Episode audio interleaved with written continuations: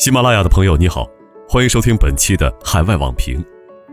非洲一男子弗洛伊德之死引发的席卷全美抗议示威仍在继续。据统计，截至美国时间六月一号，全美至少五千六百人在骚乱和暴力冲突中被捕，包括首都华盛顿在内的全美至少四十个城市实行宵禁，至少二十三个州和华盛顿市动用国民警卫队协同警方应对骚乱和维持治安。冲天的火光，嘶吼的人群，被焚烧的美国国旗，盘旋在空中的军用直升机。世界头号发达国家正在成为由怨气和恐惧驱动的战场。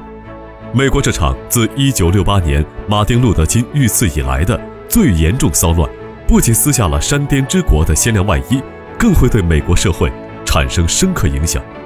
首先，这场席卷全美的抗议活动表明，美国的种族主义痼疾不仅未得缓解，反而正继续深刻地撕裂了美国社会。长期以来，美国精英群体常常将美国形容为“大熔炉”，意思是美国能广泛吸收不同文明，接纳不同国家移民，并将其转化为标准美国人。但实际上，引起全美普遍关注的大规模种族主义事件，隔几年发生一次的残酷现实表明，美国国内黑白对立和族群隔阂始终不断在加深，而非减弱。美国社会自身既有社会活力在不断衰减。少数族裔群体在美国社会中地位并未得到根本改善，其在就业、教育、经济等领域始终遭受着深刻的歧视。不同肤色与族裔群体越来越难以融合入美国精英群体构成的主流社会。当他们的利益与身份不能得到足够保障与尊重之时，他们对这个国家的认同感逐渐降低。美国社会自身凝聚力减弱，族群对立势头加强。美国本身就会因深陷内部深刻危机而难以自拔。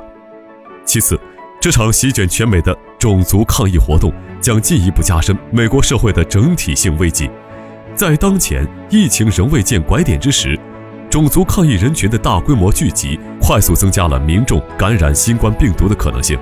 这势必会彻底打乱前期各州抗议略有成效的节奏，并将大概率的会再次推高。美国受感染人数与相应死亡人数，这反过来又会实质性延缓甚至打断各州与联邦政府当下大力推动的复工复产进程，导致美国已有的民众高失业、经济深衰退状况迈入更深困局。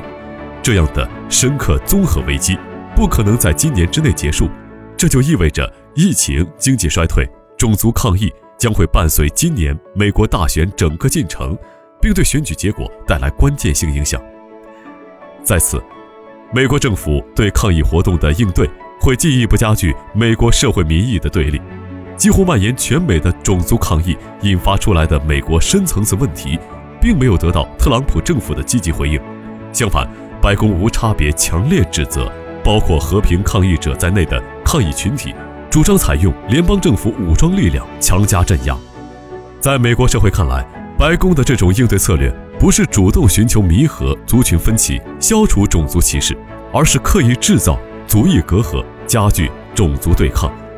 这背后反映的是特朗普政府蔑视非洲裔、其他少数族裔及弱势群体的一贯价值观。